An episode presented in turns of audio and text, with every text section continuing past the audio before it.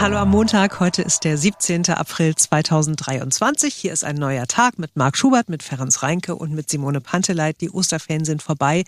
Der Ernst des Lebens geht wieder los, wie mein Vater gesagt hätte. Ja, aber nur für die Kinder, für uns nicht. Für die Erwachsenen geht's weiter so? lustig. Ja. okay, wenn du das sagst, dann wird so sein. Ja.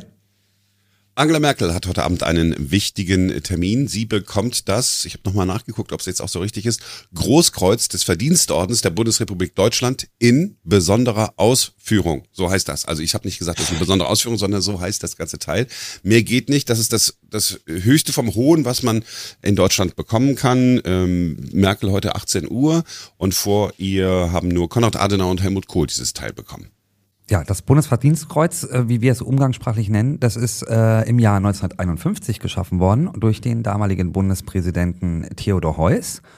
Und äh, er hat zusammen mit Konrad Adenauer diesen Erlass hier unterschrieben. In dem Wunsche, verdienten Männern und Frauen des deutschen Volkes und des Auslandes Anerkennung und Dank sichtbar zum Ausdruck zu bringen, stifte ich am zweiten Jahrestag der Bundesrepublik Deutschland den Verdienstorden der Bundesrepublik Deutschland. Der Orden wird verliehen für Leistungen, die im Bereich der politischen, der wirtschaftlich-sozialen und der geistigen Arbeit dem Wiederaufbau des Vaterlandes dienten und soll eine Auszeichnung all derer bedeuten, deren Wirken zum friedlichen Aufstieg der Bundesrepublik Deutschland beiträgt. Puh, das ist mal staatstragend.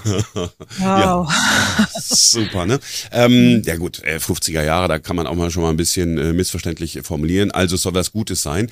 Und das ist genau ähm, die Frage, die sich einige stellen. Sagen, Angela Merkel, jetzt in Zeiten des Ukraine-Krieges, sollte man die denn da wirklich auszeichnen? Denn immerhin ihre Russland-Politik hat ja möglicherweise dazu beigetragen, dass wir alle äh, von russischem Gas äh, abhängig waren. Und auch, hm. äh, ne, und auch der Atomausstieg, sagen einige, sei ein großer Fehler gewesen. Hm, I don't know.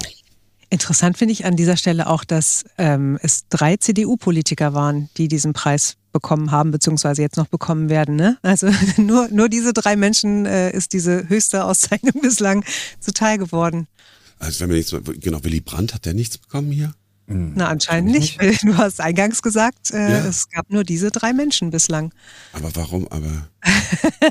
ja, wir können ja da nochmal in die Tiefe gehen und nochmal recherchieren. Auf jeden Fall gibt es auch andere Menschen, die heute ausgezeichnet werden und äh, bei denen das weniger umstritten ist. Sabine Wert zum Beispiel, die bekommt äh, das Bundesverdienstkreuz erster Klasse im Säulensaal im Roten Rathaus. 16 Uhr ist der Termin. Franziska Giffey, die noch regierende Bürgermeisterin, wird es ihr verleihen. Sabine Wert, wenn ihr jetzt überlegt, äh, wer waren das nochmal? Das ist die Frau, die vor knapp 30 Jahren die Berliner Tafel ins Leben gerufen hat, die erste deutsche Tafel gegen Verschwendung und Armut. Sie hat auch schon mal das Bundesverdienstkreuz am Bande bekommen und jetzt eben quasi die Steigerung. Wir haben mit ihr vorab gesprochen und äh, sie hat uns erzählt, wie sich ihr altes und ihr neues Bundesverdienstkreuz voneinander unterscheiden. Gar nicht, außer dass es eine Stufe höher ist. Es gibt insgesamt, ich glaube, acht Bundesverdienstkreuzebenen.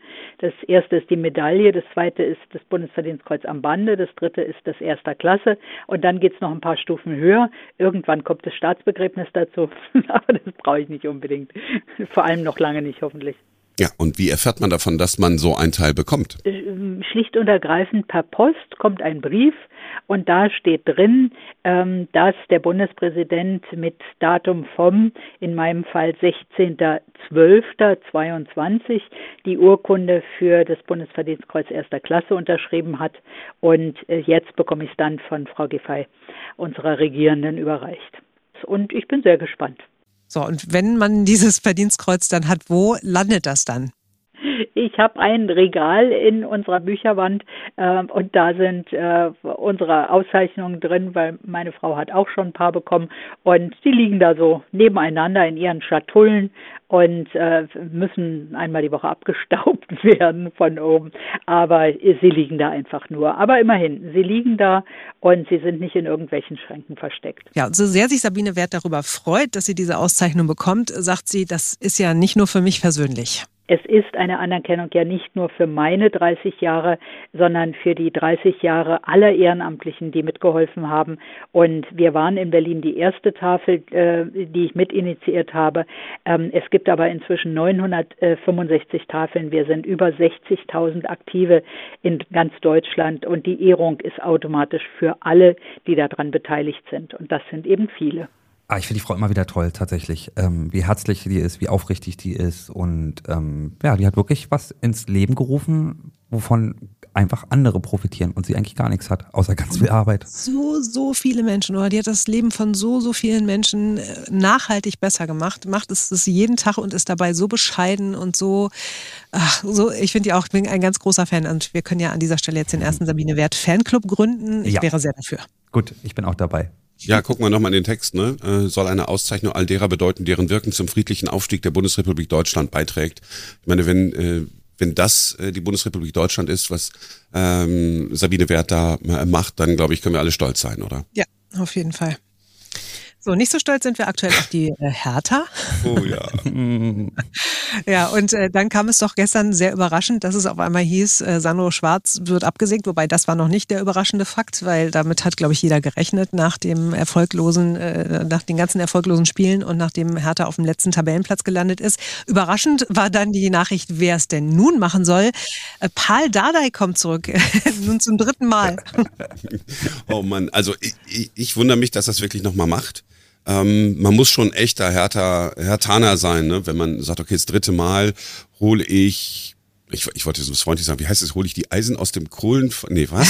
hole ich die Kohlen aus dem Feuer? Aus dem Feuer oder zieht den so, Karren aus dem Dreck. Ja, genau.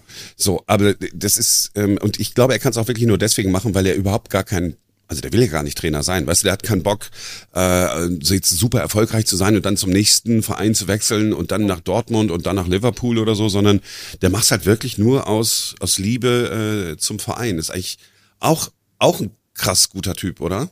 Auf jeden Fall. Also ich fand den immer hochgradig auch nahbar, nett, sympathisch, lustig. Also ich mhm. glaube schon, dass der, dass der zu Hertha auch passt. Das ist auch genau so ein Feuerwehrmann jetzt braucht, um äh, den Verein äh, da rauszuholen, wenn es denn überhaupt gelingt. Aber ob er langfristig der richtige Mann ist für die Hertha, keine Ahnung.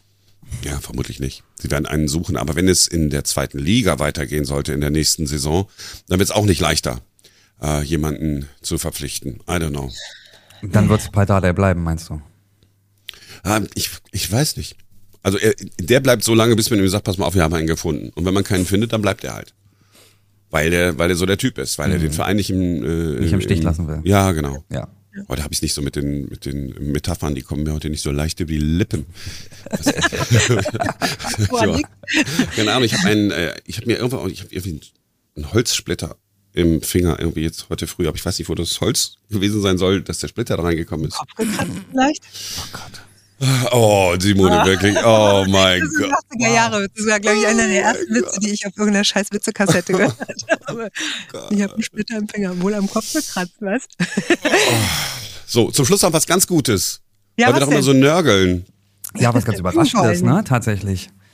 Wir haben das beste Nahverkehrssystem der Welt und das haben wir sogar selber entschieden. Ähm, es gibt ein Ranking von einem britischen Reisemagazin und die haben weltweit, ich glaube in 50 Städten insgesamt, haben sie die Menschen gefragt, die Menschen, die dort leben, wie praktikabel denn das Nahverkehrssystem ist und äh, wie gut sie mit ihrem Nahverkehrssystem zurechtkommen und vorankommen. Und äh, dann haben sie daraus ein Ranking gemacht und Berlin ist tatsächlich auf Platz 1 gelandet und hat damit das beste Nahverkehrssystem der Welt. Wir sind noch Gott. vor Prag und vor Tokio. Und so Metropolen wie Paris oder New York oder London, die haben es tatsächlich nur ins Mittelfeld geschafft bei diesem Ranking. Tja, ich, ihr wisst, ihr kennt mich ja jetzt, ne? Ich bin ja mhm. eigentlich immer der Sonnenschein, aber mhm. manchmal muss auch eine, eine Wolke. Ähm, Im Prinzip, du hast ja gerade gesagt, wie sie es gemacht haben. Man hat die Menschen gefragt, die in den Städten leben. Und genau. jetzt könnte man auch rauslesen, äh, Berliner sind die genügsamsten, was äh, den Public Transport angeht. Die haben halt keine hohen Ansprüche. Äh, könnte man, nein, das Nahverkehrssystem in Berlin ist wirklich toll. Also wenn es vergleichst mit anderen Städten, alles äh, super, könnte ein bisschen sauberer sein an der einen oder anderen Stelle, sicher und auch in manchen Bus kommt man auch nicht mehr rein. Und äh, jetzt höre ich auf zu. Ich also ich möchte nochmal möchte noch mal dazu sagen, Berlin hat es unter anderem auch deswegen auf äh, Platz eins geschafft, weil in keiner Metropole so viele Menschen, die befragt worden sind, gesagt haben, äh, dass äh, Bus und Bahn so super pünktlich sind. Also. Und da habe ja. ich mich gefragt tatsächlich, ob das möglicherweise auch daran liegt, weil wir in Deutschland halt, ne, was die Bahn angeht, Pünktlichkeit nicht gewöhnt sind, weil wir da sehr leidgeprüft sind. Wo ich mir gedacht habe, also wenn das der einzige Punkt ist, warum man in Berlin den Nahverkehr super findet, weil er pünktlich ist, dann sagt das vielleicht auch viel über, über unsere Bahn eben aus. Aber dann spiele ich jetzt auch eine Wolke und das will ich eigentlich nicht sein. Macht mal weg die Wolken. Mhm. Ich, ich sag, ich mache nur, mhm, damit ich nicht noch was sage. Gut, okay, auf jeden Fall sind wir wieder da. Nach den Osterferien hattet ihr denn eine gute Zeit? Wir haben noch gar nicht groß gesprochen, leider heute früh. Irgendwie Ach, ja, Zeit doch. Es war eigentlich, Ja. äh, es war ganz entspannt, fand ich. Das war ganz toll. Ja, ich hatte ja ähm, von den zwei Wochen eine Woche gemeinsam mit meiner Familie. Wir waren neun Menschen, alle miteinander. Und äh, ich habe gemerkt, also wenn ich eines Tages sehr, sehr alt bin und dann vielleicht irgendwo in einem Seniorenheim oder so lebe, ich werde niemals organisierte Gruppenreisen machen. Niemals. Weil das war wirklich, wirklich anstrengend. Mit neun Leuten Es ist so eine träge Masse, die sich dann von A nach B bewegt. Und dann muss immer einer noch Postkarten kaufen und der andere muss nochmal pullern gehen und der dritte möchte doch veganes Eis kaufen. Und ach so, ich würde gerne da drüben nochmal gucken, das sieht gut aus, was die da hinten für Schaufenster haben. Und man hat immer auf jemanden gewartet. Also es war eine sehr schöne Zeit, sehr harmonisch und so, aber das fand ich wirklich schwierig. Ich kann es mir kaum vorstellen. Ich könnte das nicht eine Sekunde ertragen. Ja, aber das nächste Mal nehmen wir dich mit. Nee, nee, nee, nee, nee, nee, ich, kan ich kannte mal jemanden, äh, der, hat- der hat in der Jugendarbeit gearbeitet. Und äh, der hat immer gesagt, äh, drei Leute sind noch eine Gruppe, alles drüber ist schon eine Horde. Ja, da ist was dran auf jeden Fall. So, das war's für heute von der Wolke, von Ferenc und von mir. Und wir sind morgen wieder für euch da, denn dann ist wieder ein neuer Tag. Eine ganz besonders graue Wolke, wollte ich sagen. Ganz schlimme. Gewitterwolke. Und da muss ich an die Mume Rumpumpel denken. Kennt ihr, kennt ihr die noch? Nee, Was? Die Mume Rumpumpel.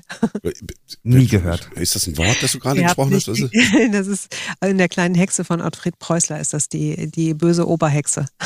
Die Mume Rumpumpel. Ach, guck, da hab ich doch wieder was, was gelesen. ich vergessen kann, gelernt. Wobei sie nicht die böse Oberhexe ist. Ich glaube, sie ist die Wetterhexe und ist halt die, die böse Hexe. Und es gibt noch eine Oberhexe, die ist ganz nett. Wie auch immer, ich stoppe diese Aufzeichnung.